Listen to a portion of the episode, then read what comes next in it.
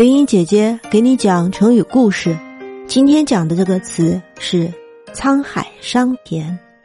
桑田指农田，说的是大海变成桑田，桑田变成大海，比喻世事变化很大。故事说的是传说的东方仙人王方平在门徒蔡京家见到了仙女麻姑，发现原来是自己的妹妹。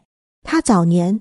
在孤屿山修行得道，千百年过去了，长得仍像一个十八九岁的姑娘，头顶盘着发鬓，秀发垂至腰际，身上的衣服光彩夺目，大家举杯欢迎。